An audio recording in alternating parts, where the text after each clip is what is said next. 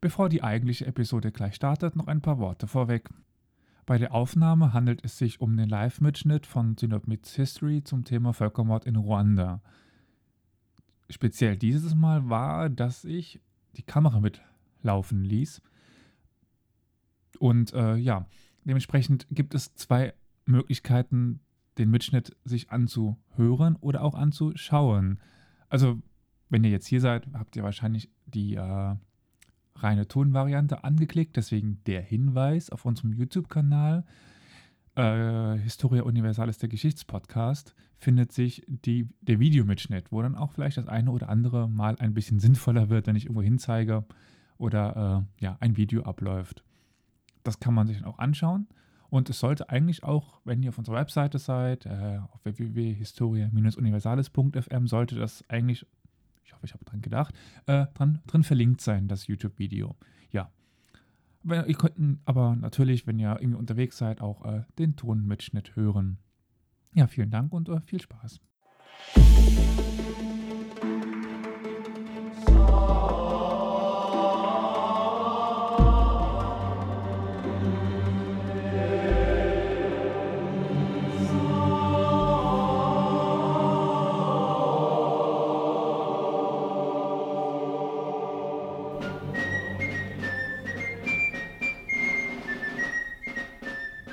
Das folgende ist meine Geschichte dessen, was sich im Jahre 1994 in Ruanda ereignet hat.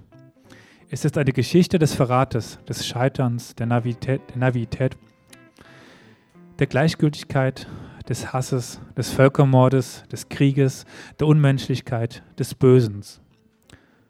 Trotz der nicht seltenen Beispiele von Mut und moralisch beispielhaftem Verhalten fand in diesen wenigen Wochen der größte und offenkundigste Völkermord der jüngsten Geschichte statt.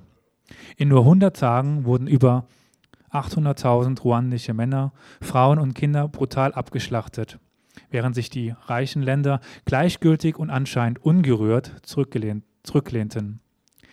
Der sich vollziehende Apokalypse zuschauend oder schlicht auf ein anderes Programm umschalteten fast auf den Tag genau 50 Jahre, nachdem mein Vater und Schwiegervater für die Befreiung Europas gekämpft hatten und die, in, und die Entdeckung der Vernichtungslager kurz bevorstand, die die Menschen veranlasste, mit einer Stimme zu rufen, nie wieder, blieben wir untätig, Zuschauer, und ließen dieses unaussprechliche Grauen zu.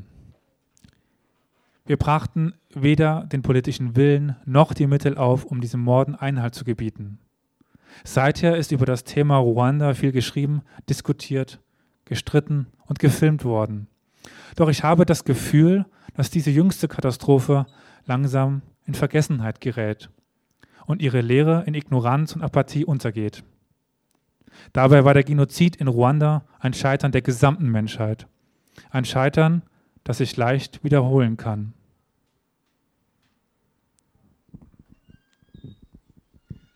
Romeo Dallaire.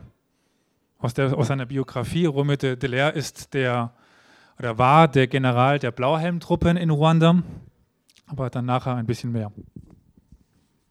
Ja, herzlich willkommen zur mittlerweile fünften Ausgabe von Synop Meets History. Mein Name ist Elias Hart und ich studiere Geschichtswissenschaften hier an der Universität des Saarlandes. Auch bin ich ein Drittel des Podcastes Historia Universalis und heute Abend möchte ich euch etwas zum Genozid bzw. zum Völkermord in Ruanda erzählen. Also ganz kurz als Erklärung, als Völkermord in Ruanda werden umfangreiche Gewalttaten in Ruanda, das ist hier, also ein Land in Ostafrika, bezeichnet, die vom 6. April bis Mitte Juli 1994 andauerten. Und dabei kamen etwa eine Million Menschen ums Leben.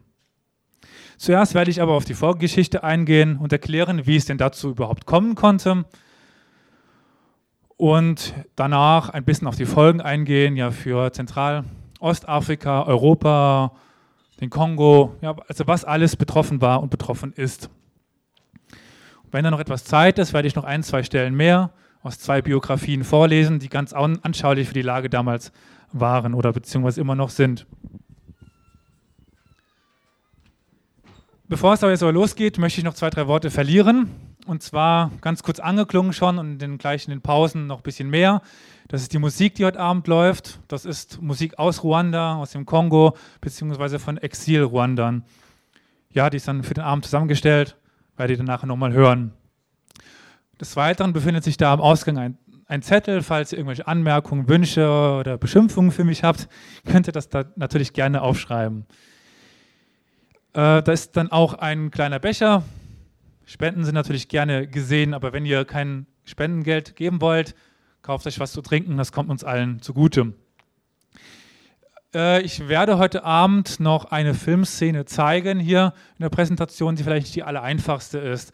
Seid euch dessen einfach bewusst. Ich werde das dann nochmal sagen vorher, dass man sich darauf vorbereiten kann.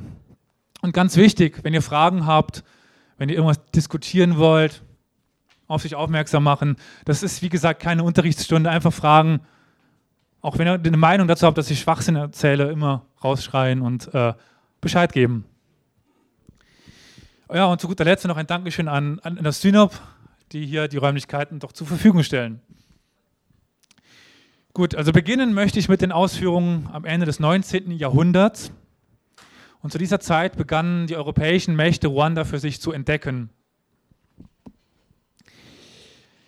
Äh, diese trafen dort auf ein ruandisches Königreich. In diesem Königreich lebten drei, damals hieß es, unterschiedliche Völker. Heute würde man eher von sozialen Klassen sprechen. Etwa ein Prozent machten die Pygmaischen Zwar aus, die als Jäger und Sammler lebten. Des Weiteren gab es die sogenannten Hutus, die als Bauern lebten und die Mehrheit der Bevölkerung stellten. Als dritte Gruppe gab es dann noch die Tutsi, die als Hirten lebten. Durch die europäischen Mächte, allen voran Belgien und auch Deutschland, wurde die Zuordnung zu einer dieser Gruppen an körperlichen Merkmalen festgemacht. Zwar waren als Pygmäen natürlich sehr klein, ja, zwergenhaft, gedrungen, ja, man würde sie in einer Literatur gerne mal als Zwergen beschreiben. Hute waren auch klein, gedrungen, mit großen Köpfen, breiten Kiefern, großen Nasen, enormen Lippen. Also das, was, wenn wir jetzt mit Stereotypen weiterarbeiten, gern mal als der typische Afrikaner bezeichnet wird. Und besonders wichtig für die Einteilung war, sie besaßen weniger als zehn Rinder. Das sagt natürlich was über das Volk aus, ob man weniger als zehn Rinder besitzt. Tutsis sollten hochgewachsen, häufig über 1,90, dünnes Kinn, schmale Nase, helle Haut und viele positive Charaktereigenschaften haben. Und sie besaßen mehr als zehn Rinder. Also man merkt schon die leicht rassische Einteilung. Ganz unten, da standen die Absonderen zwar, die Zwerge.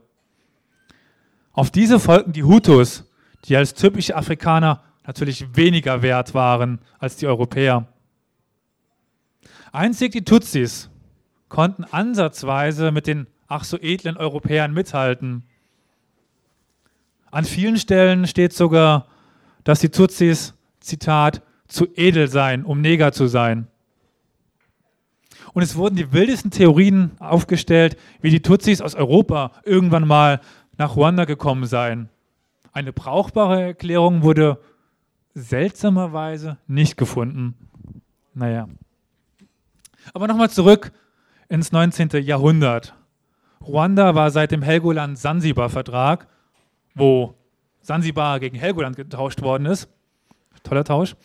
Ich würde heute lieber Urlaub auf Sansibar machen als auf Helgoland. Also war es Teil von Deutsch-Ostafrika. Die deutsche Kolonialregierung stützte sich vor allen Dingen auf die Tutsi-Minderheit. Nach dem Ersten Weltkrieg, den Deutschland ja bekanntlicherweise verlor, bekam Belgien durch den, Völker, äh, durch den Völkerbund die ehemalige deutsche Kolonie zugesprochen. Im Laufe ihrer Herrschaft griffen die Belgier aktiv in die inneren Verhältnisse Ruandas ein. Deutschland bisher, davor, nur von außen so ein bisschen, das ist jetzt uns, aber mehr, viel mehr war es nicht. Und setzten viele Hutu-Anführer bzw. Häuptlinge ab. und ersetzten diese durch Tutsi, da diese aufgrund ihrer, in Anführungszeichen, Rasse für fähiger gehalten wurden.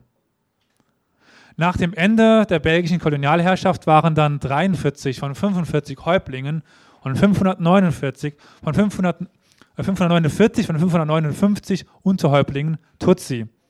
Und nochmal als Erinnerung, die Tutsi stellten die Minderheit. 1933 wurde dann eine rassische Klassifizierung in Hutu, Tutsi und zwar in den Ausweisen Pflicht. Oh. Ja, genau, also dann wurde dann hier, stand dann drin in den Pässen Tutsi. Wer welche Gruppe angehört, wurde an den eben vorgestellten körperlichen Merkmalen festgemacht. Ein Dazwischen gibt es nie, nicht. Also wenn man vielleicht groß war, so eine Haut dazwischen, aber weniger als zehn Rinder besaß, dann war man aber Hutu. Nach dem Zweiten Weltkrieg änderte sich erstmal nichts Großartiges. Aber das Bewusstsein, dass man entweder Hutu, Tutsi oder Zwa sei, verfestigte sich. Man sprach ausschließlich, fast ausschließlich nur noch von Rassen und der Hass beider Gruppen aufeinander wurde immer stärker.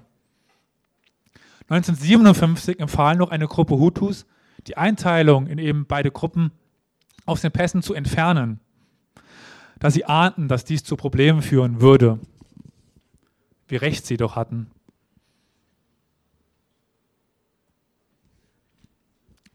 1958 ließ dann die ruandische Königsfamilie verkünden, dass es keine Freundschaft zwischen Hutus und Tutsis mehr geben könnte.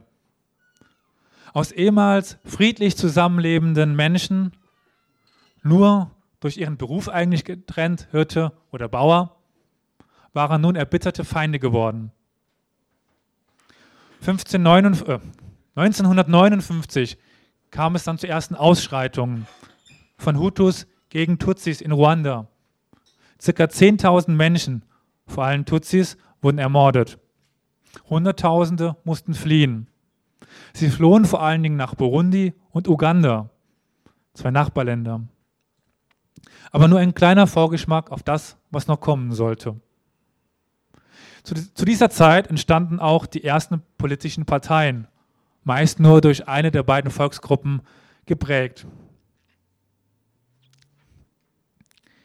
Die erste Kommunalwahl 1960 gewann die Parme Hutu, wie man schon am Namen merkt, eine Hutu-Partei. Diese war es auch, die 1961 den sich schon außer Landes befindlichen König, hier Kigeli V., absetzte und die Republik Ruanda ausrief. Belgien wurde durch die Ausrufung der Republik vor vollendete Tatsachen gestellt und erkannte die neue Regierung an. als das Land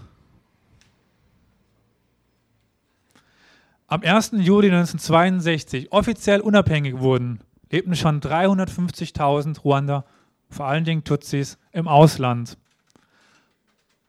Ein Teil dieser sich im Ausland befindlichen Tutsis versuchte 1963 gewaltsam aus Burundi, da ist Ruanda, da ist Burundi, die Macht in Ruanda, an die Macht in Ruanda zurückzukehren, was jedoch scheiterte. Als Folge dessen wurde im Dezember 63 bis Januar 64 in Ruanda 10.000 Tutsis durch Hutu-Milizionäre ermordet. Aber auch die Tutsis waren nicht unschuldig. In Burundi verübten sie 1972, verübten 1972 die Tutsi-Massaker an 100.000 bis 150.000 Hutus. Diese Massaker lösten vor allen Dingen in den Städten Ruandas eine heftige Reaktion aus. Auch hier kam es zu Ausschreitungen, nun jedoch gegen Tutsi. Wieder mussten Zehntausende fliehen und das Land verlassen. In dieser Zeit putschte der Armeechef Juvenal Habiramina sich blutig an die Macht. Er garantierte sofort die Sicherheit aller Ruanda. Und damit trat eine verhältnismäßige Ruhe in Ruanda ein. Unter Habyaramana wurden die Tutsis zwar weiter marginalisiert, aber genossen tatsächlich eine gewisse Sicherheit. Die Wirtschaft begann zu florieren und Ruanda stieg zu einem der reichsten Länder Schwarzafrikas auf. Ein großes Problem, mit dem Habyaramana aber immer noch beschäftigt war, war das der geflohenen Tutsi.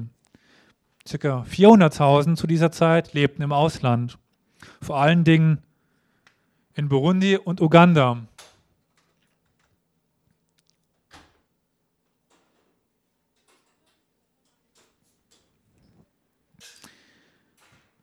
Je nach Schätzungen gehen die Zahlen sogar in die Millionen. Viele dieser Flüchtlinge sind bis heute inoffiziell in ihren jeweiligen Ländern.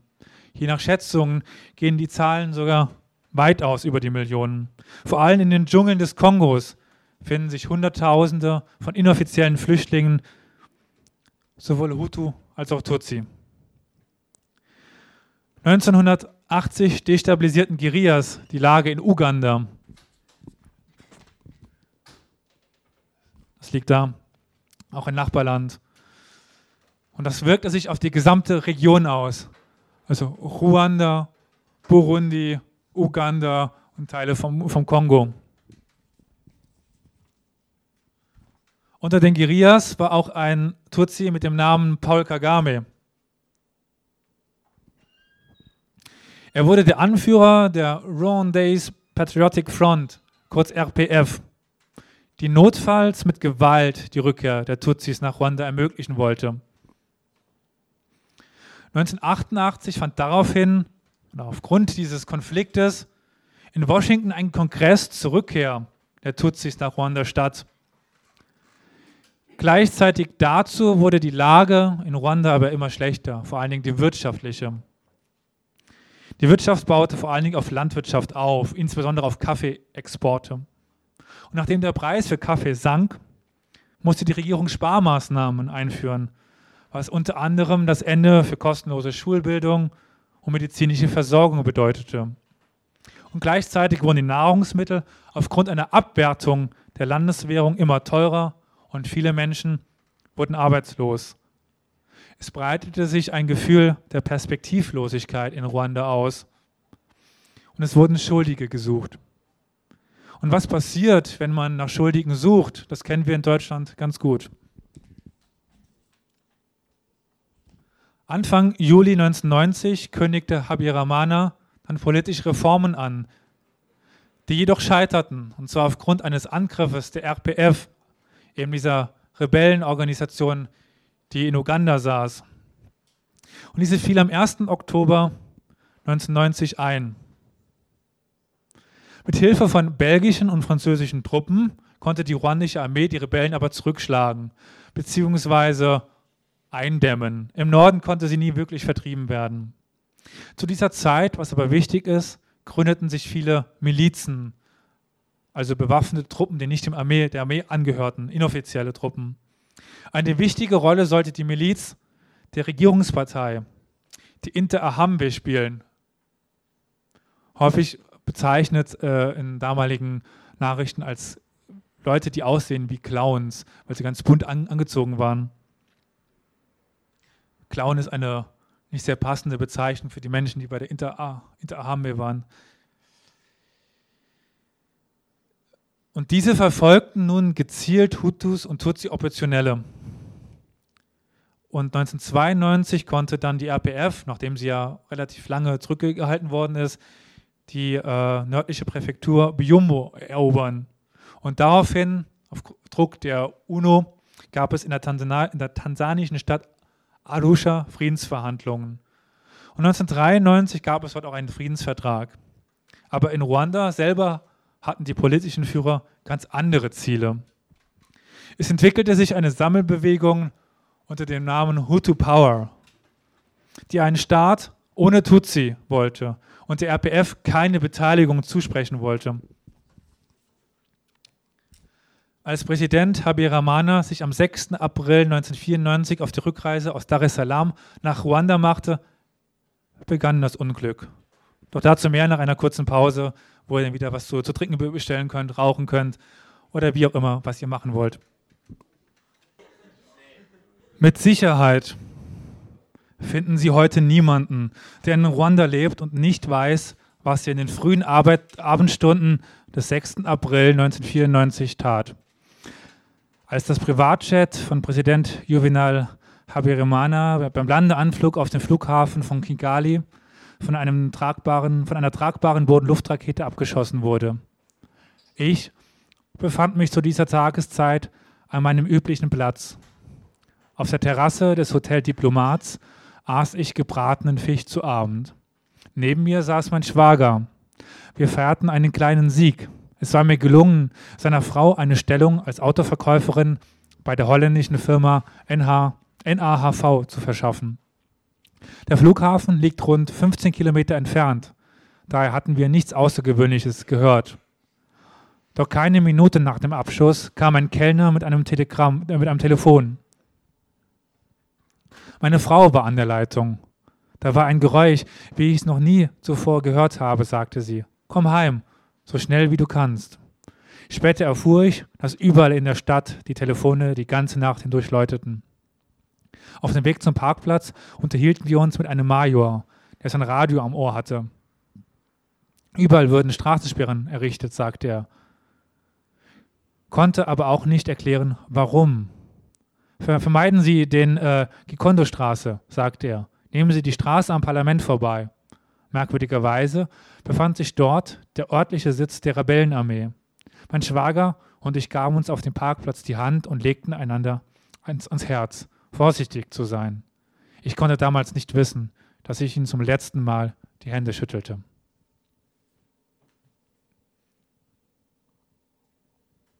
Ja, das ist ein Ausschnitt aus der zweiten Biografie. Bei dem Nachnamen werde ich mir jetzt hundertprozentig äh, Schwierigkeiten haben, ihn auszusprechen. Ähm, das ist Russe Banga. Russe Bingen. Ja, ich tue mich bei den Namen schwer das verzeiht man mir hoffentlich. Auf jeden Fall, dieser gute Mann, äh, man kennt ihn vielleicht aus dem Film Hotel Rwanda. Sehr zu empfehlender Film, wenn man sich mit dem Thema erstmal beschäftigen will. Er war Hoteldirektor oder Hotelmanager, wie es heißt. Und er wird in dieser Funktion auch gerne als der Schindler von Afrika bezeichnet. Ja, auf jeden Fall hat er es ge geschafft, in seinem Hotel vielen Menschen das Leben zu retten. Und das war ein kurzer Ausschnitt dann aus seiner Biografie. Naja, auf jeden Fall herzlich willkommen zurück. Also nachdem ich jetzt die Vorgeschichte erzählt habe, wie es denn dazu gekommen ist, möchte ich jetzt nun mit euch zusammen auf den Genozid selber eingehen. Initialzündung war der Flugzeugabsturz. Hat man gerade eben mitbekommen. Der Flugzeugabsturz des ruandischen Präsidenten Habyarimana, aber die Vorbereitungen liefen schon viel früher. Anfang der 1990er riefen verschiedene Personen und Parteien zum Mord an allen Tutsis auf. Die wichtigste Rolle dabei spielte der Radiosender Radio Television Libre de Mille Colonies. Über den Sender wurde in wirrer Verdrehungen propagiert, dass die Tutsis die Vernichtung der Hutu planten, weshalb man sie in einem Präventivschlag alle töten solle. Auch wurden die Tutsis in den Sendungen entmenschlicht, indem man sie als Kakerlaken, Schlangen oder Affen bezeichnete. Aber hört selber, ich muss es einmal kurz umstöpseln. Dimanche 19 juin 1994 et il est 16h22 à Kigali dans le blindé de la FNM. Avis à tous les Guinéens qui nous écoutent, oui, oui, à tous les Guinéens qui nous écoutent, le Rwanda appartient à ceux le défendent vraiment. Et vous, les vous n'êtes pas des Rwandais.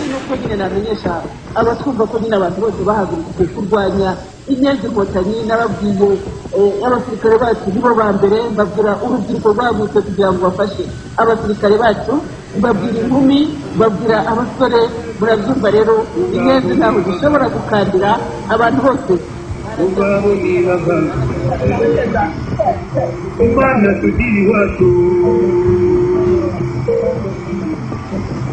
وكل wace ta mutum ko tsawari a ku jana mutum ku jana ubur ba sigar munani ku jana awanu te koko bunga tu si le suti inga tani ba shi twishime inshuti yewe imana imana ntirenganya imana ntirenganya koko tuvuga hano niturwana tugatsinda inyenzi inkotanyi burundu nazo ducira urubanza n'ububaho kuko ruzaba turarwanya kandi batsinda nidutsindwa byo birumvikana iyo twarigisira mu gihugu Ja, ich hoffe, ähm, die meisten können Englisch. Also auf Deutsch gibt es das jetzt noch nicht. Also ich habe jetzt die Umschrift selber dem Internet entnommen. Ich selber, ich kann Französisch, aber ich fand es auch sehr schwer zu, zu verstehen. Also man merkt schon, ähm, also Cockroaches, ganz klar, die, die Kakerlaken und das Vernichten. Und wenn keiner mehr da ist, ist keiner mehr da, um uns zu richten.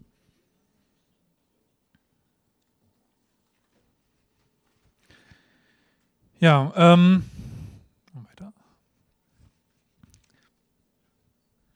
1992 entwarf dann Oberst Theoneste Bagosora, ein Planer des Verteidigungsministeriums, Pläne für eine Selbstverteidigung der Hutus.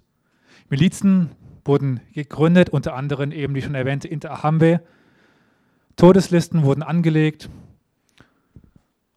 und Waffen angeschafft.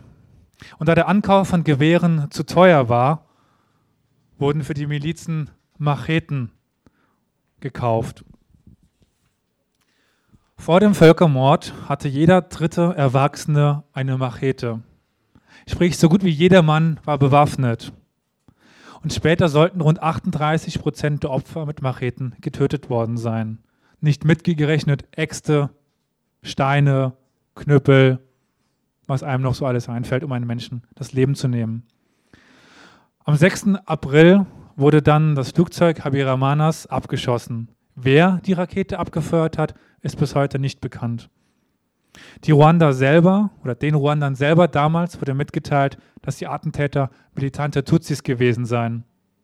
Es gibt aber auch genug Hinweise, dass die Attentäter radikale Hutus waren, die, äh, der, die die Politik von Habyarimana gar nicht gefiel. 30 Minuten nach dem Abschuss begannen die ersten Morde in der Hauptstadt Kigali. Die Premierministerin Agathe Ubilingiamana, die eigentlich die Macht hätte übernehmen sollen, war unter den ersten Opfern, samt zehn Blauhelmen, belgischen Blauhelmtruppen, die sie beschützen sollten. An ihre Stelle trat nun die ruandische Armee und die Hutu-Extremisten. Ab diesem Zeitpunkt wurden westliche Ausländer fluchtartig aus Ruanda ausgeflogen und die im Lande stationierten UNO-Blauhelm-Truppen wurden massiv reduziert. In den nächsten Tagen breitete sich das Morden von Kigali über das gesamte Land aus.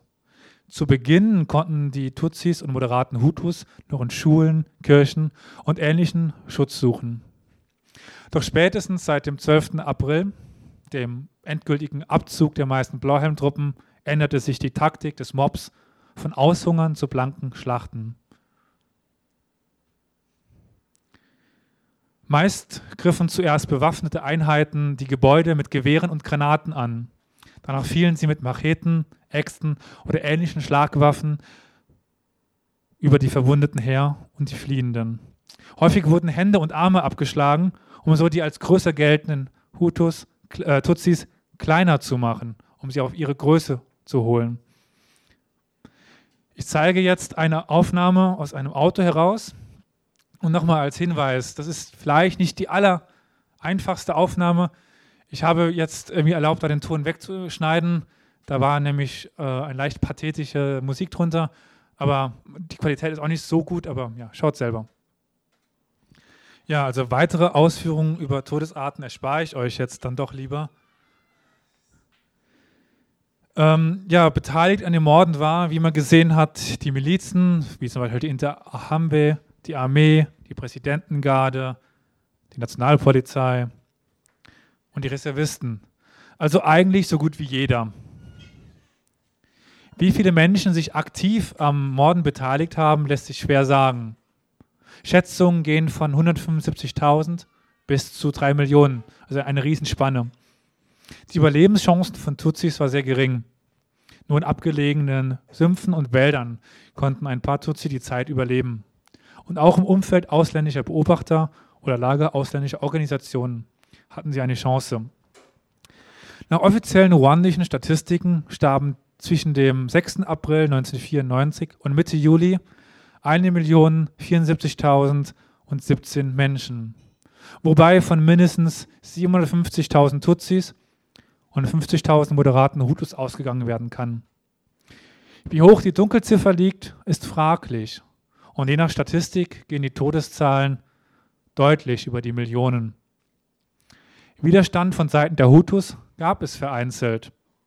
Vor allem zu Beginn versuchten, wenn noch erfolglos, einige Militärs und Provinzpräfekten den Morden Einhalt zu gebieten. Doch sie scheiterten sehr schnell an dem Widerstand der extremistischen Kräfte und mussten nun selber um ihr Leben fürchten. Nach dem Beginn des Völkermordes startete die erwähnte RPF, also die Rebellenorganisation aus Uganda, unter Paul Kagame sofort aus dem Norden eine Offensive. Und nach und nach stießen sie bis nach Kigali durch, welches sie am 4. Juli eroberten. Danach stoßt die RPF weiter gen Südwesten vor. Doch dort hatten mittlerweile die Franzosen eine Sicherheitszone etabliert, weshalb der Vorstoß Mitte Juli stoppte. Doch schon während des Vorstoßes der RPF kam Zweifel auch am Vorgehen äh, eben deshalb bekannt, äh, wurde äh, be bekannt, der Zweifel. Romeo de Delaire, der UN-Blauhelm-General, hegte Zweifel an den Prioritäten Paul Kagames. Vielleicht nahmen sie, also die RPF, beziehungsweise er, Paul Kagame, den Völkermord billigten in Kauf, um an die Macht zurückzukehren. Man weiß ja bis heute nicht, wer das Flugzeug abgeschossen hat. Und auch die RPF ging bei ihrem Vorgehen nicht gerade zimperlich vor.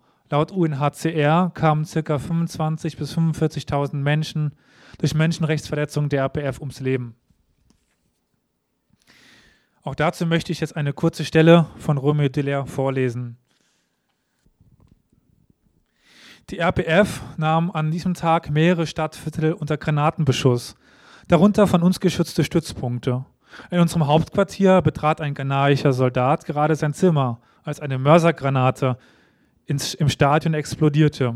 Granatensplitter flogen durch das Fenster und trafen ihn unter der Achselhöhle, wo er nicht durch seine UN-Schutzpanzer geschützt war. Einer davon traf ins Herz. Er war tot, noch bevor er zu Boden fiel. Auch mehrere Zivilisten wurden verletzt. Henry rief sofort seinen Vorgesetzten in Accra an und beharrte auf die Notwendigkeit, das Kontingent vor Ort zu lassen und sobald wie möglich zu verstärken. Die Ghana äh, waren neben Bangladesch, also Bang, wie, wie, man Bangladeschis, Bang, die Bevölkerung aus, aus, aus, Bangladesch. Es gab Soldaten aus, aus Bangladesch, äh, Ghana und aus Belgien. Die Belgier wurden abgezogen. Die Soldaten aus, aus Bangladesch hatten bei Rumete einen naja, zweifelhaften Ruf, Dienst nach Vorschrift. Die Ghana hingegen, insbesondere der spätere, noch ein, einer der Hauptleute von ihnen, haben durchgehalten bis zum Schluss.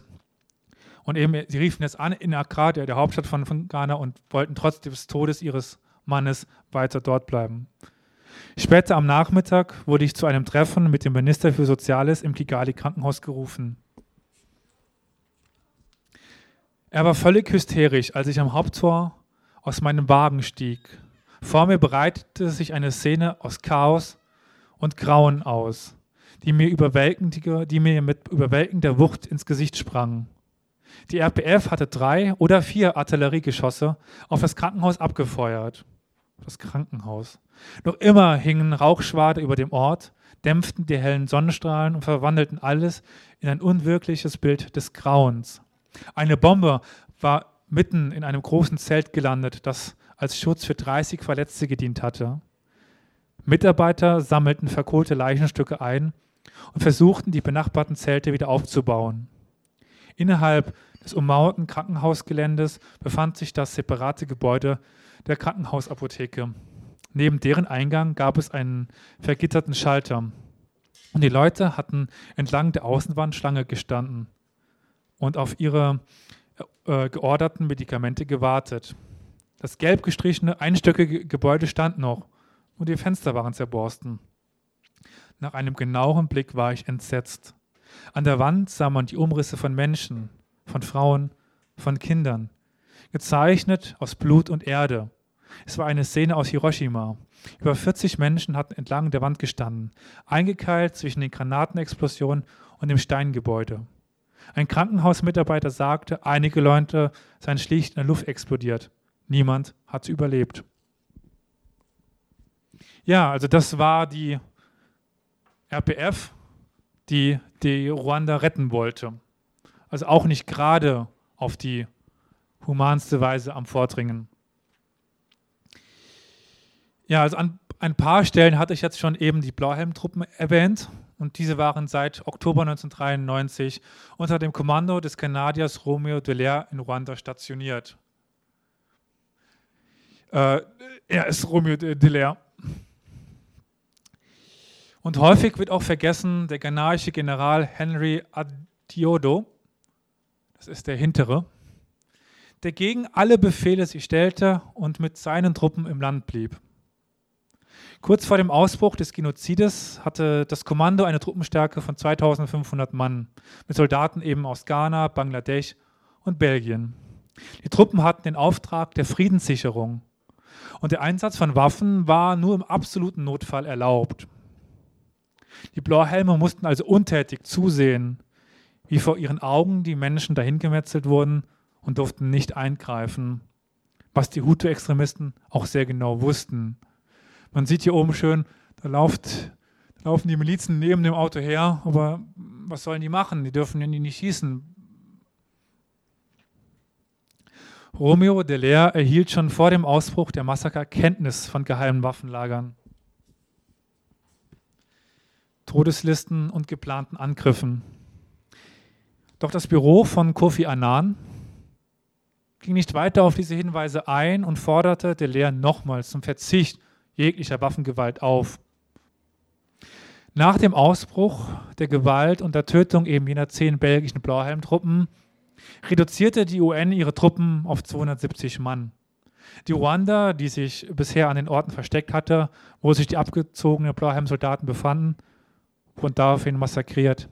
Es gibt da einen sehr eindrucksvollen Bericht von einer Kirche, wo die belgischen Blauhelmtruppen stationiert waren.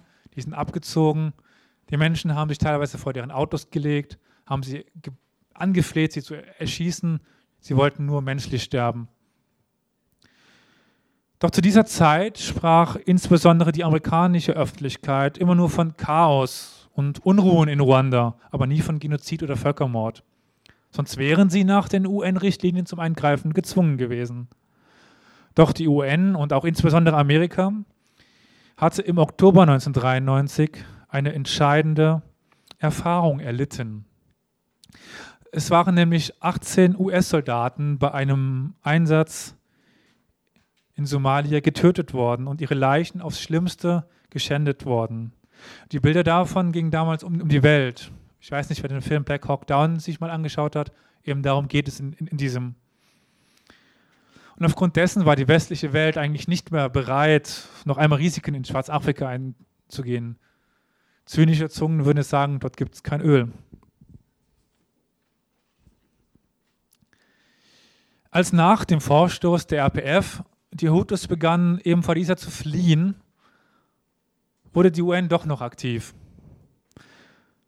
und wollte diese vor der Vergeltung der Tutsis sichern. Doch die Aufstellung einer 5500 Mann starken Truppe verzögerte sich. Und am 24. Juli übernahm Frankreich dann die Führung dieser Mission und etablierte im Südwesten Ruandas eine Sicherheitszone. Doch die französischen Militärs ließen äh, die Hutu-Extremisten einfach passieren und hinderten sie nicht an einer Flucht in den Kongo. Man sieht das hier ganz gut. Habe ich das gemacht? Ja. Der französische Soldat, ein, ein Gewehr, nicht entwaffnet, sondern einfach nur geht in den Kongo. Und damit wurde, wurden die Hutus und Tutsis Bestandteil des Kongo-Konfliktes. Und dieser, sowieso schon komplex genug, wurde nun noch schwieriger zu durchschauen. Die geflohenen, Hutu, die geflohenen Hutus und Tutsis sind von da an Teil des Konfliktes im Kongo. Und der Gegensatz Hutu gegen Tutsi wurde von da an im Kongo ausgetragen und nicht mehr in Ruanda. So kämpften zum Beispiel im Zweiten Kongokrieg von 1998 bis 2003 Hutus gegen Tutsis, die wiederum durch ruandische Truppen im Kongo unterstützt wurden. Doch darauf gehe ich später noch einmal ganz kurz ein.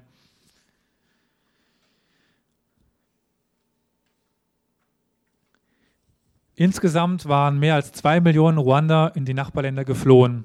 In den Flüchtlingslagern übernahmen schnell die extremistischen Hutus die Macht und bereiteten eine Rückeroberung Ruandas vor.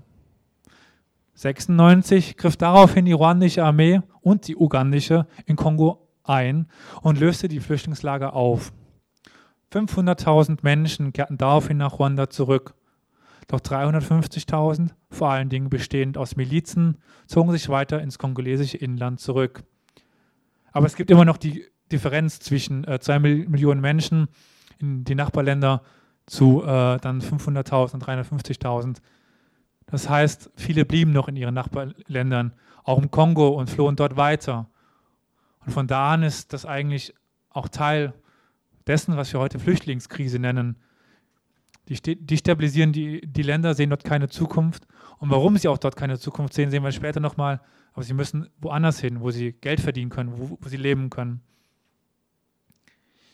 In den ostkongolesischen Provinzen Nord- und Südkivu kämpfen seitdem Hutu gegen Tutsi weiter und rund 800.000 Menschen sind weiter auf der Flucht. In Ruanda ist eine Auswirkung des Völkermordes, dass ca. 300.000 Kinder ohne Eltern leben. Insgesamt gab es nach dem Völkermord 65.000 Haus Haushalte ohne einen Erwachsenen. Rechtlich aufgearbeitet wurde der Völkermord auf drei Ebenen. Die obere Führungsschicht wurde von November 1994 bis Dezember 2015 vor dem Internationalen Strafgerichtshof in, für Ruanda in Arusha gestellt. Insgesamt wurden dort 62 von 92 Angeklagten verurteilt. Großteil, der, der Großteil der Täter blieb der nationalen Gerichtsbarkeit Ruandas überlassen. Bis 2004 gab es rund 10.000 Urteile. 20 Prozent davon waren Freisprüche, 10 Prozent waren Todesurteile. Es gibt noch eine dritte Ebene, eine, ja, wo es vor Laiengerichte geht. Das ist für die, wirklich für die, für, für die unterste Ebene. Aber da gibt es kaum gerichtskräftige Urteile. Und nach einer weiteren Pause möchte ich dann noch auf die Folgen des Genozides auf den Kongo-Konflikt, der uns heute auf mehreren Ebenen betrifft, eingehen. Erst einerseits, wie erwähnt, ein kleiner Bestandteil der Flüchtlingskrise und andererseits macht er unsere PCs, Laptops, Handys bezahlbar. Ja, dann bestellt was und äh, eine kurze Pause. Es war ein herrlicher Tag in jedem Mai des Jahres 1994. Der blaue Himmel war wolkenlos. Der Hauch einer Brise strich durch die Bäume. Es war kaum zu glauben, dass in den vergangenen Wochen ein unvorstellbares Verhängnis die sanften, grünen Täler und dunstumflorten Hügel in einen stinkenden Albtraum aus verwesenden Leichen verwandelt hatte. Ein Albtraum, mit dem jeder von uns täglich fertig werden muss. Ein Albtraum, für den sich mich als Kommandeur der UN-Friedenstruppen in Ruanda zutiefst verantwortlich fühle. Dieser Tag hingegen hatte sich bislang vergleichsweise gut angelassen.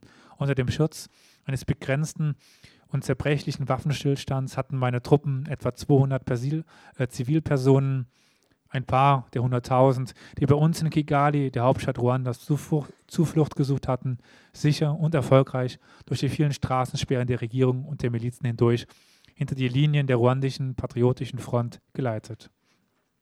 Sieben Wochen wütete der Völkermord nun schon und die RPF, eine, dis eine disziplinierte Rebellenarmee, in denen, sich, in denen vor allem Söhne der ruandischen Flüchtlinge kämpften, die seit der Unabhängigkeit und ihrer Vertreibung aus Ruanda in ugandischen Lagern gelebt hatten, rückte von Norden her in, unser ein, uns in einem sichelförmigen Vorstoß auf Kigali vor und fügten dem Chaos und den Massakern im Land noch einen Bürgerkrieg hinzu.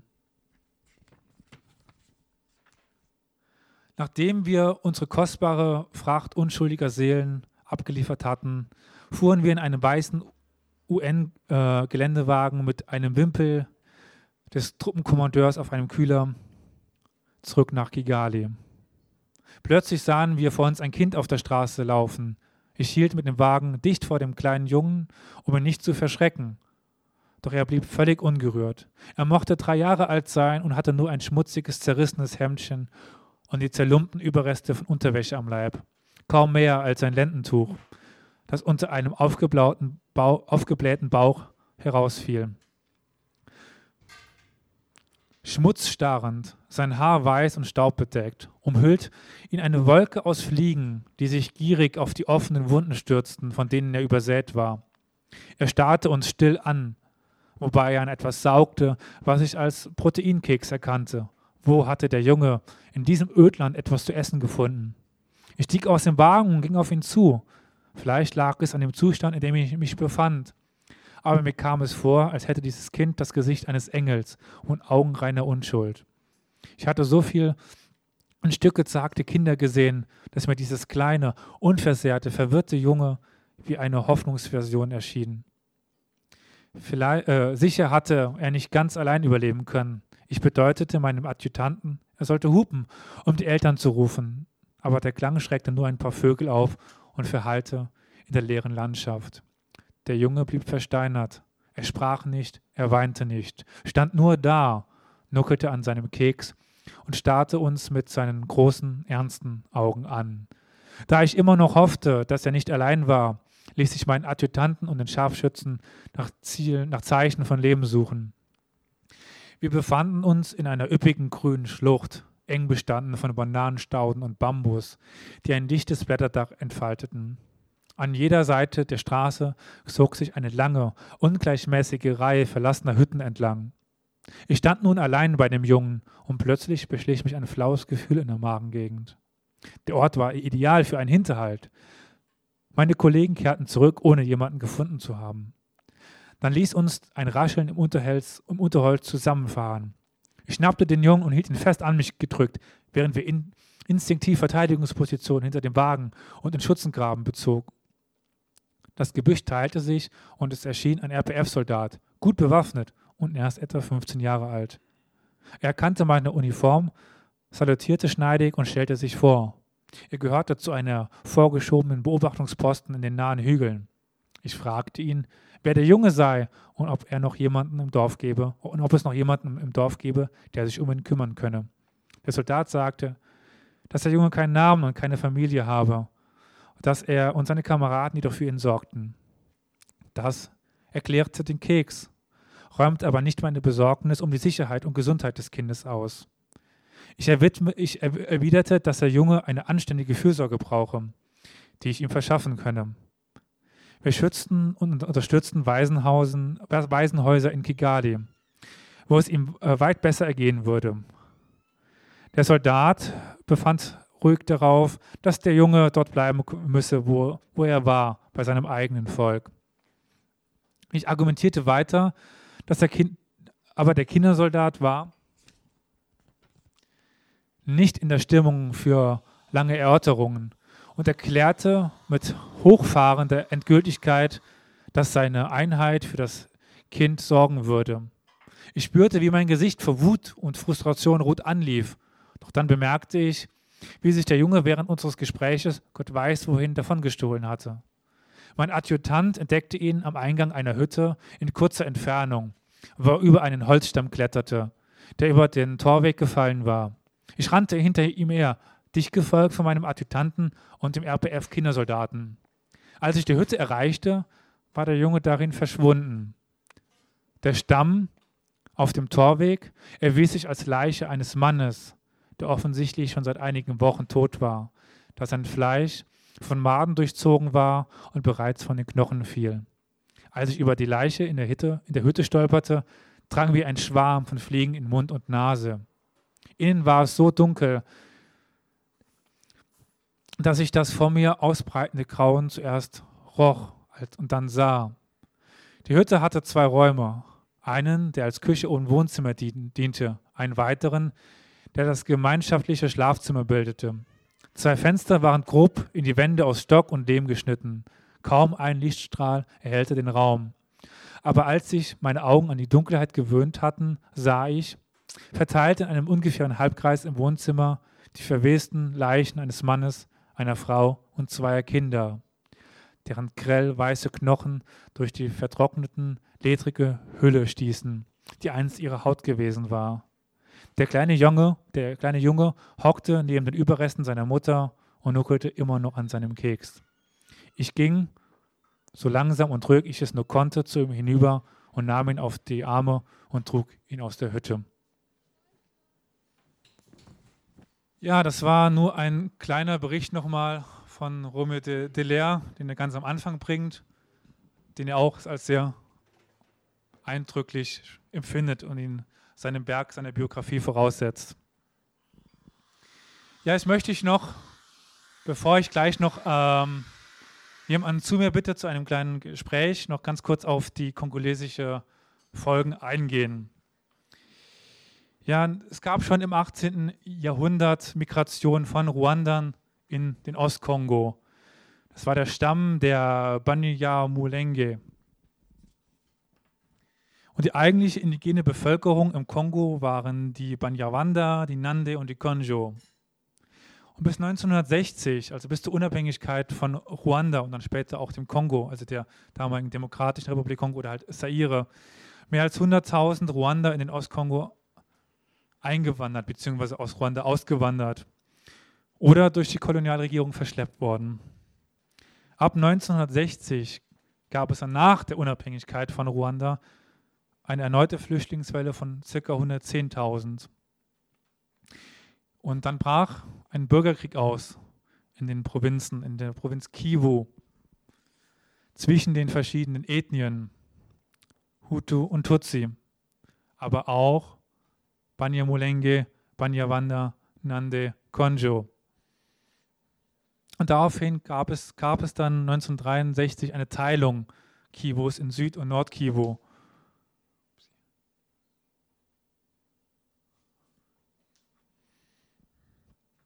1971 und 1972 wurden Gesetze des kongolesischen Diktators Mobutu Sese Seko verabschiedet, welche festlegten, wer kongolesischer Staatsbürger war und wer nicht. Und nur Kongolesen waren berechtigt, Land zu besitzen. Und dadurch wurden viele Menschen, die aus Ruanda gekommen waren, sei es im 18. Jahrhundert oder sei es etwas später, quasi staatenlos. Das umfasste nämlich eigentlich, also diese Regelung, wer Staatsbürger war oder nicht, umfasste in dem Sinne nicht alle Flüchtlinge und auch die Banyamulenge, die eigentlich seit dem 18. Jahrhundert im Kongo lebten. Und diese Gesetze wurden im Laufe der Jahre weiter verschärft. Tutsis waren damit eigentlich automatisch ausgeschlossen, kongolesische Staatsbürger zu sein. Tutsis wiederum, äh, Hutus wiederum konnten die Auflagen teilweise erfüllen. Das säte wiederum auch im Kongo Zwietracht zwischen den beiden Gruppen. In den 1980ern gründete jede Ethnie in Kivu eine eigene Interessenvertretung, da sich irgendwie alle benachteiligt fühlten. Sei es die Menschen, die kein, keinem Staat angehörten, sei es die Nande Konjo, die sich irgendwie von den Flüchtlingen um ihre Existenz bedroht sahen. Und diese Interessenvertretung bekamen dann bewaffnete Flügel. Und durch diese dann ja auch Milizen eskalierte die, die Lage in Kivu in den 1990ern. 1993 wurden 40.000 Menschen getötet, 350.000 mussten fliehen. Um den Jahreswechsel 93-94 gab es dann verhältnismäßige Ruhe im Kongo. Aber nach dem Ende des Genozides in Ruanda sollte die Lage hier auch endgültig eskalieren. Im August 94 kamen nämlich rund 1,25 Millionen ruandische Flüchtlinge nach Kivu. Davon alleine rund 860.000 nach Goma an der Grenze. Rund, 100, äh, rund 10.000 ruandische Hutu-Soldaten sollten allein unter den Flüchtlingen gewesen sein, also bewaffnete Truppen, 10.000. Und dazu kommt natürlich noch die Inter-Ahambe, also die Milizen, die nicht als Truppen gezählt wurden in der Statistik. In den Flüchtlingslagern wurde eine Hutu-Verwaltung aufgebaut, um einen Angriff auf Ruanda vorzubereiten und die Ausrottung der Tutsis zu beenden. Die hochgerüsteten Hutus lebten nun in einer vom Bürgerkrieg zerstörten Region und bekamen von der internationalen Gesellschaft als Flüchtlinge Hilfe. Begonnen wurde mit der Jagd auf uh, im Kongo lebende Tutsis. Die Hutu-Rebellen, die Milizen, die Armee verbündete sich schon mit Jahren oder Jahrzehnten im Kongo lebenden Hutus und vertrieben rund 250.000 Tutsis aus ihren Städten und Dörfern.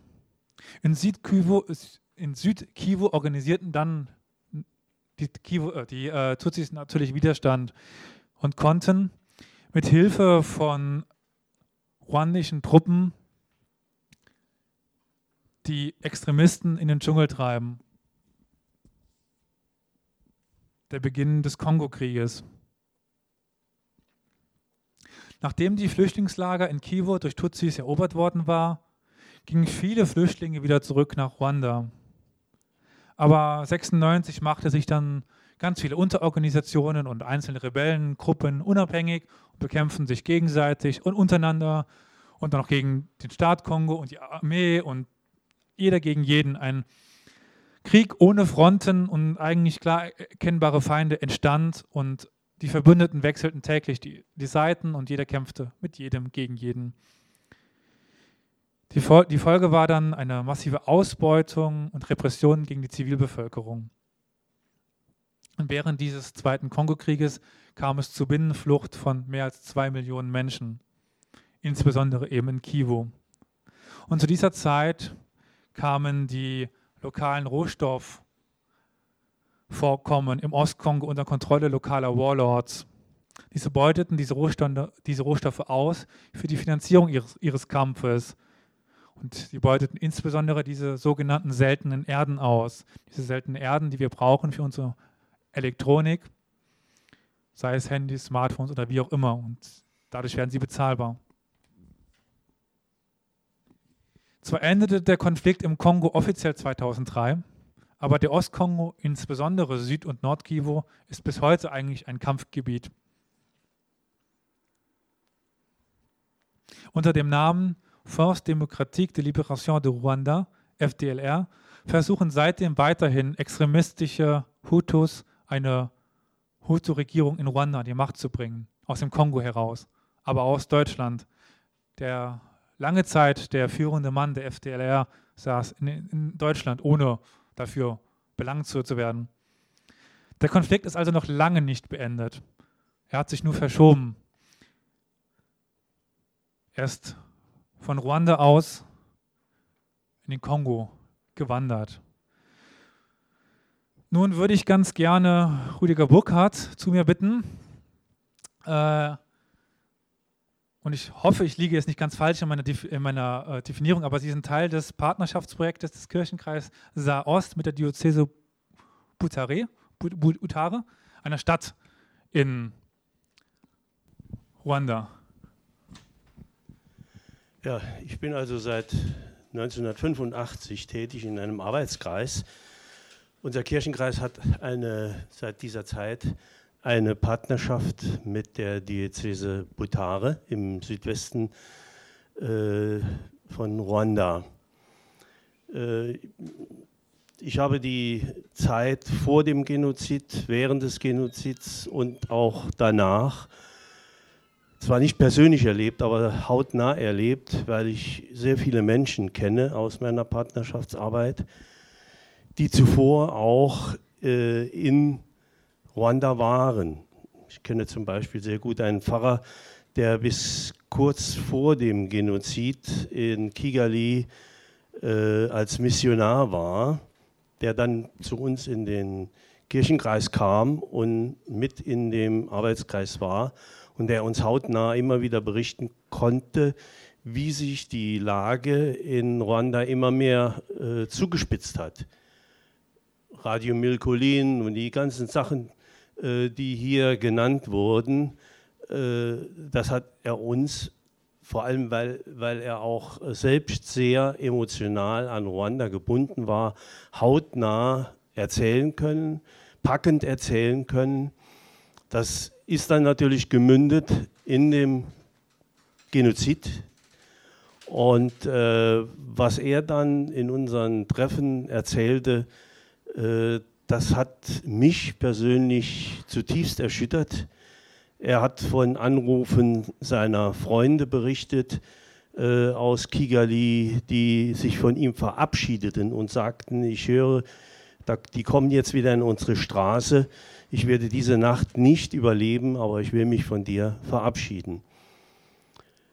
Äh, er war nach dem Genozid sehr äh, rührig, eine Versöhnung zu beginnen zwischen äh, Hutus und Tutsis, die in Europa lebten.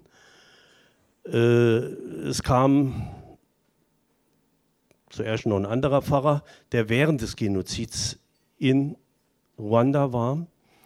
Er kam mit seiner Familie nur unter großen Schwierigkeiten aus Ruanda raus während des Genozides. Und mit diesem Pfarrer zusammen hat er dann versucht, äh, die äh, Parteien an einen Tisch zu bekommen. Ähm, sogar bei, bei uns in der Kirchengemeinde war so ein Treffen, wo aus Belgien und von überall her Hutus und Tutsis, gibt es ja alles nicht mehr, aber äh, zusammenkamen und sich gegenseitig natürlich zunächst mal Vorwürfe äh, gemacht haben äh, wegen der Dinge, die in der Vergangenheit lagen. Das Ganze hat dann eine Zeit lang gedauert und führte aber dann zu einem Detmolder Bekenntnis, nennt sich das, wo sowohl die Hutus wie auch die Tutsis ihre Mitschuld an diesen Geschehnissen eingestanden haben. Äh, das waren Menschen, äh, Intellektuelle, die in Europa lebten, die sich ernsthaft mit allem auseinandersetzten. Und all diese Geschehnisse haben mich persönlich sehr stark in diese Arbeit gehalten. Jetzt immerhin schon seit 85 bis heute.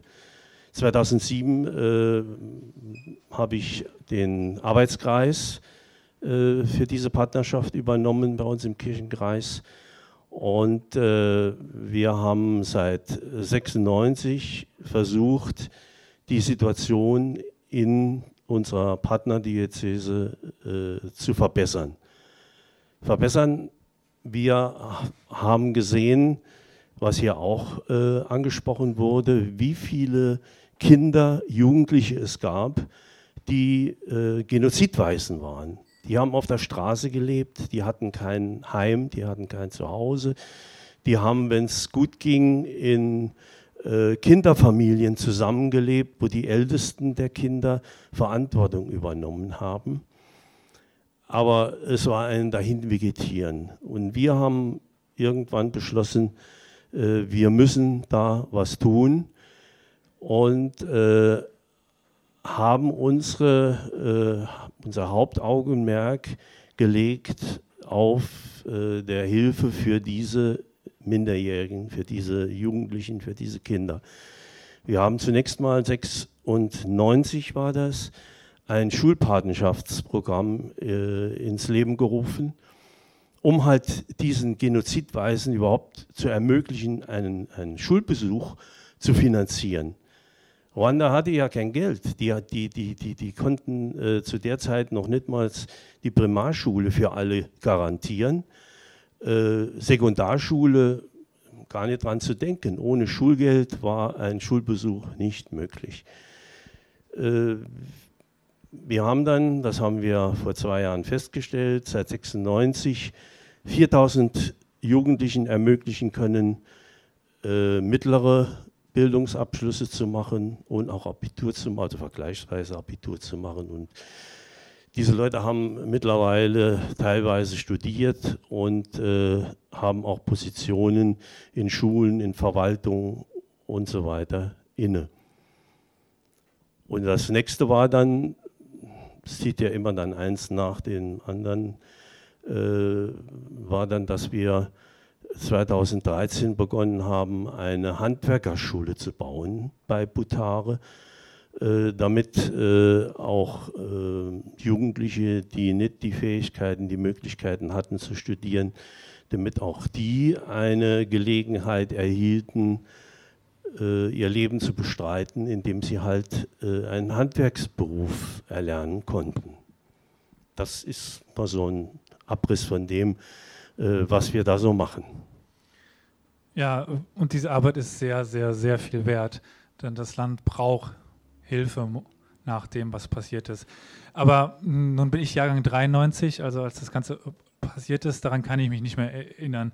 Aber äh, wie haben Sie denn damals das Ganze wahrgenommen, 94? Das ist jetzt genau 25 Jahre her oder ziemlich genau auf den Tag. Ähm, wie, haben, also wie ist das denn damals überhaupt durchgedrungen bei uns hier in Deutschland, im Westen? Ja gut, eine Zeit lang ging das ja durch die Presse, auch hier bei uns. Nur wie es immer so ist, äh, die Zeit ist sehr schnelllebig und dann gibt es wieder andere Katastrophen und dann ist das, was in Ruanda passiert ist und was in Ruanda noch passiert, äh, das ist natürlich nicht mehr so interessant. Das Thema war irgendwie, ich sag mal, ausgelutscht äh, für die Presse und äh, es kamen halt andere Dinge, äh, kamen halt in die Medien. Ich persönlich kann mich noch sehr gut äh, an den Abschuss äh, des Flugzeugs erinnern.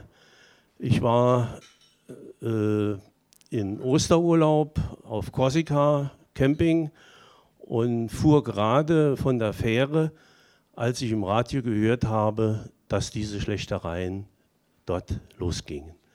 Und ich war zutiefst entsetzt, weil ich ja äh, irgendwo schon äh, vorbereitet war durch all diese Schilderungen äh, dieses Pfarrers. Äh, ich ich konnte es nicht äh, erfassen und konnte es nicht glauben.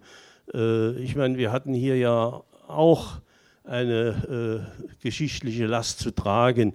Und, äh, aber was, was dort ablief, das hat nochmal ganz andere Größenordnungen, ja. finde ich.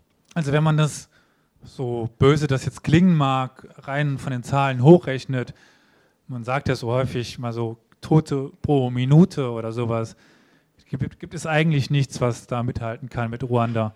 Das ist, klingt jetzt sehr böse und ist es auch, aber Ruanda ist in dem Sinne, dass es ja nur diese 100 Tage waren, das blutigste, was diese Welt eigentlich jemals gesehen hat, auf diese Zeit.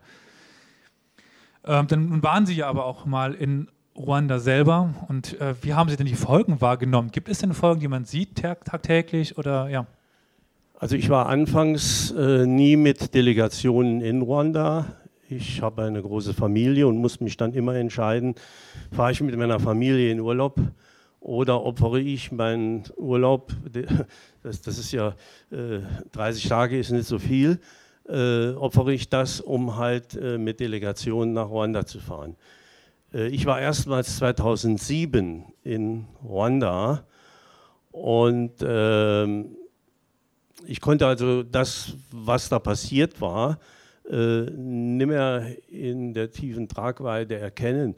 Aber äh, ich sah an jeder Ecke sah ich ein Genozidmahnmal. Äh, es, es, gibt ja einige sehr große Genocide Memorials in Ruanda und äh, es ist einfach auch bis zum heutigen Tag nicht zu übersehen. Aber das ist auch ganz bewusst und ganz gewollt äh, von der jetzigen Regierung. Äh, man will die Ereignisse äh, in der Erinnerung äh, der Bevölkerung erhalten, vor allem auch äh, die Jugend entsprechend äh, beeinflussen nach diesem Schlagwort nie wieder. Und da spielt natürlich all das, was Sie geschildert haben, die ganzen Unruhen um Ruanda herum, das spielt auch eine große Rolle. Ich war anfangs sehr distanziert äh, zu der dortigen äh, Regierung. Äh, das ist ja alles nicht das, was wir uns äh, vorstellen, äh, was wir kennen von der Demokratie. Ne? Äh, das ist, ist, ein System, das, das kann man gar nicht vergleichen.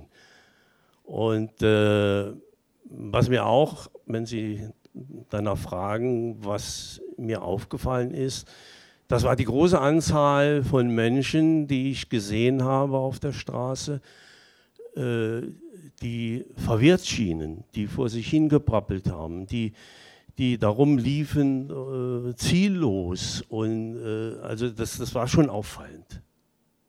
Ja, also die psychischen Schäden, die davon blieben, die will ich gar nicht bedenken. Also ich kenne jetzt hauptsächlich das Schicksal eben jenes UNO-Generals, von Röme de, de Leer. Der Mann hat als Buch danach veröffentlicht, also sein Leben mit der posttraumatischen Belastungsstörung. Also wie fertig jeder Mensch war, der diesen Genozid nur ansatzweise miterlebt hat. Und die Menschen haben keine Betreuung, die haben ihn direkt miterlebt und waren Opfer. Das will ich gar nicht bedenken. Aber Sie haben es schon die Regierung angesprochen, unter Paul Kagame immer noch. Also der Mann, der 94 in dem Sinne den Völkermord beendet hat, ist immer noch dort an, an der Macht. Nun mehren sich aber auch teilweise die Stimmen des ja, Widerstandes gegen eben jeden Mann. Und auch die zweite Biografie, die ich da äh, dabei hatte, dieser Hotelmanager, der ist ja aus der Landes befördert, indirekt befördert worden, weil er eben den offiziellen äh, Weisungen nicht ganz so nachfolgt. Äh, also wie sehen Sie denn die, die Lage der Regierung unter Paul Kagame? Die Lage der Regierung. Ich meine, auf der einen, einen Seite, ich habe hab mir mal ein paar Punkte zusammengestellt, äh, was ist positiv aus meiner Betrachtung, was ist negativ. Ich fange mal mit dem Positiven an.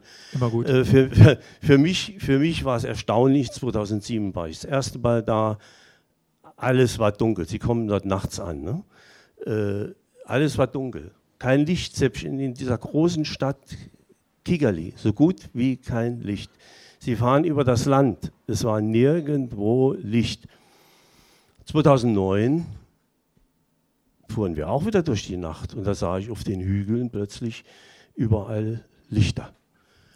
Also diese, diese äh, Entwicklungen, die in äh, Ruanda am Laufen sind, die sind sowas von schnell. Man sieht es man sieht's wirklich als Außenstehender mit bloßem Auge. Ja gut, also die Sache mit dem Strom, und das ist in Afrika immer speziell, da kommt man am falschen Tag an, da haben sie Stromausfall.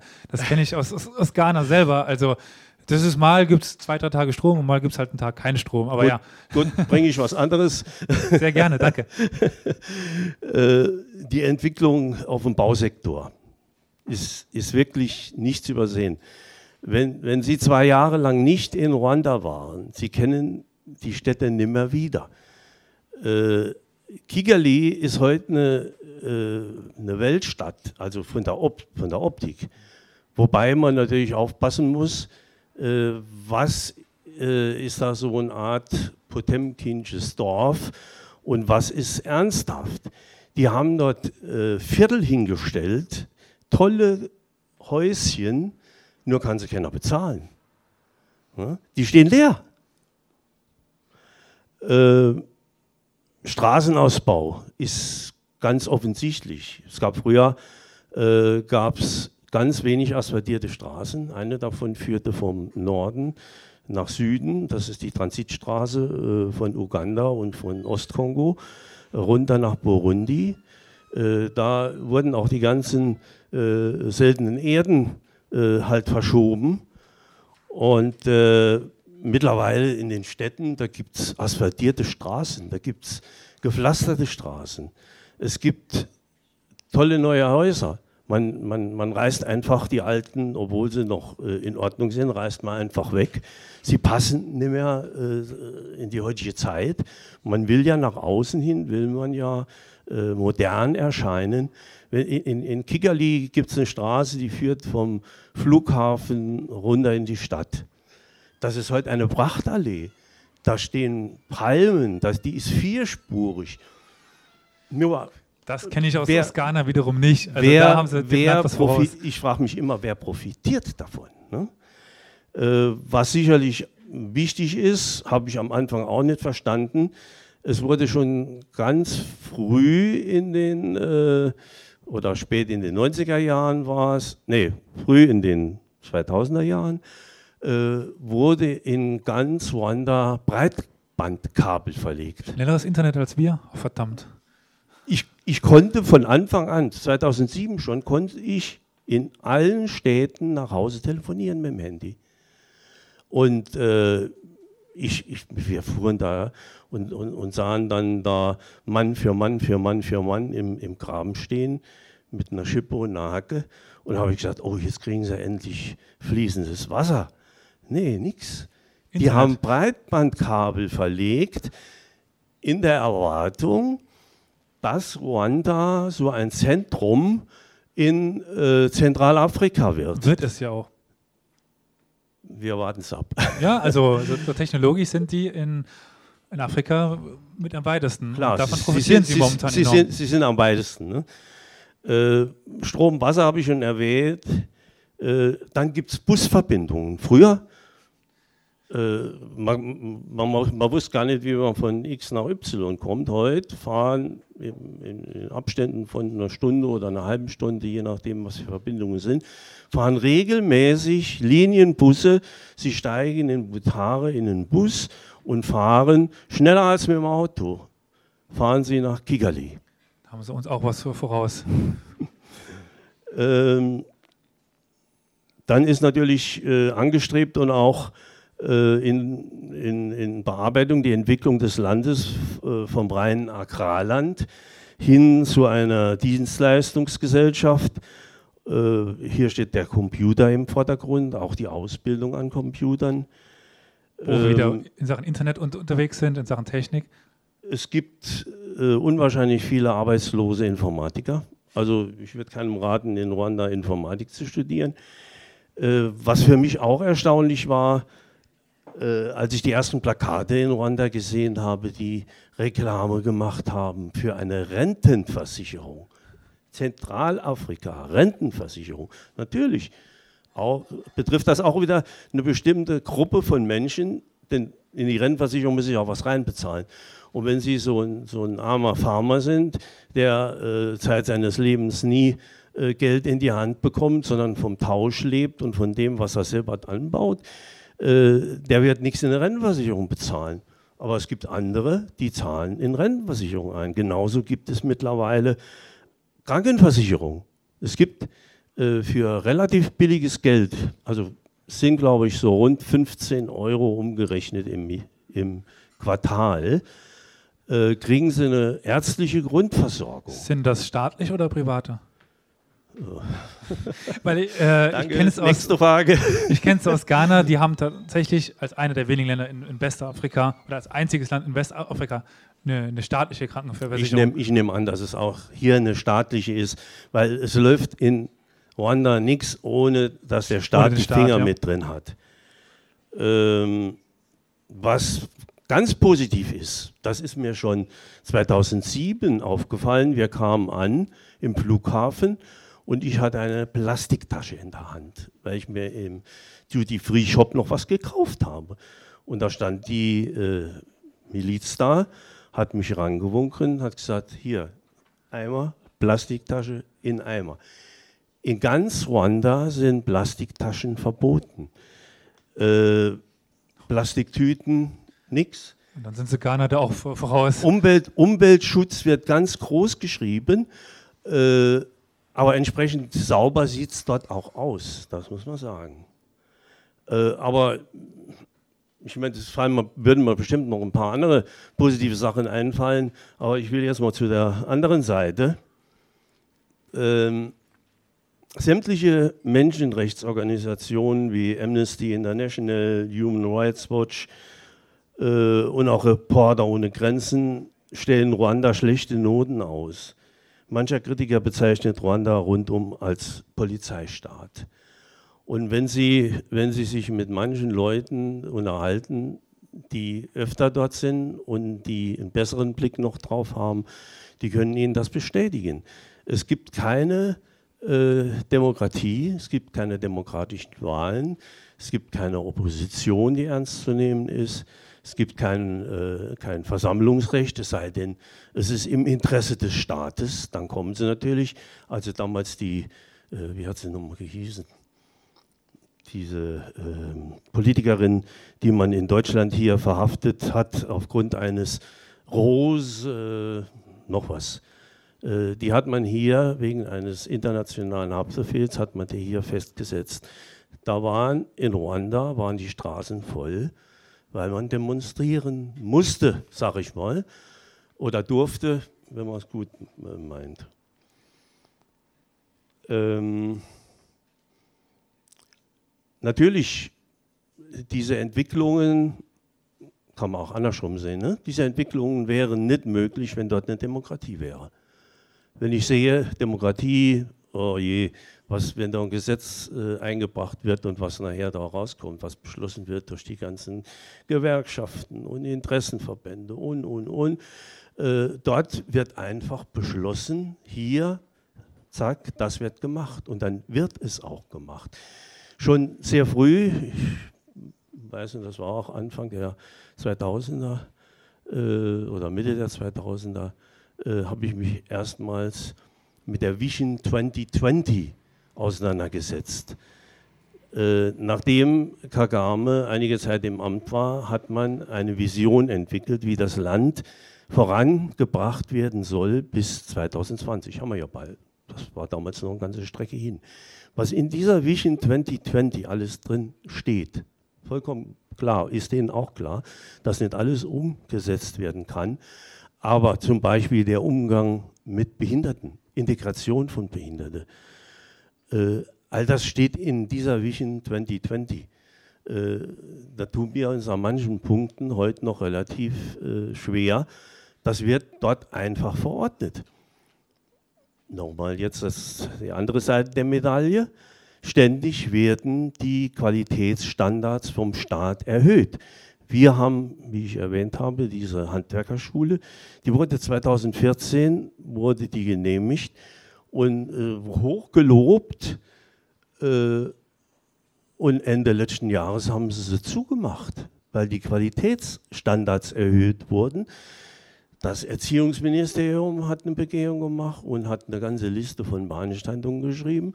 Und bevor nicht diese Beanstandungen behoben sind, wird die Schule nicht wieder eröffnet. Also Bestandsschutz oder sowas, wie, wie wir es hier kennen, das gibt es da gar nicht. Also es ist wirklich, man ist hin und her gerissen. Äh, auf, der andre, auf, der anderen Seite muss man aber eins sehen, und das habe ich gerade wieder vor äh, kurzer Zeit erlebt. Da bin ich auf äh, mehrere Menschen jüngeren Datums gestoßen aus Rwanda, die im Rahmen eines äh, freiwilligen äh, Jahres hier in Deutschland waren. Und äh, die haben relativ frei, sie waren ja nicht in Ruanda, sondern sie waren in Deutschland, relativ frei ihre Meinung geäußert über die Situation heute in Ruanda.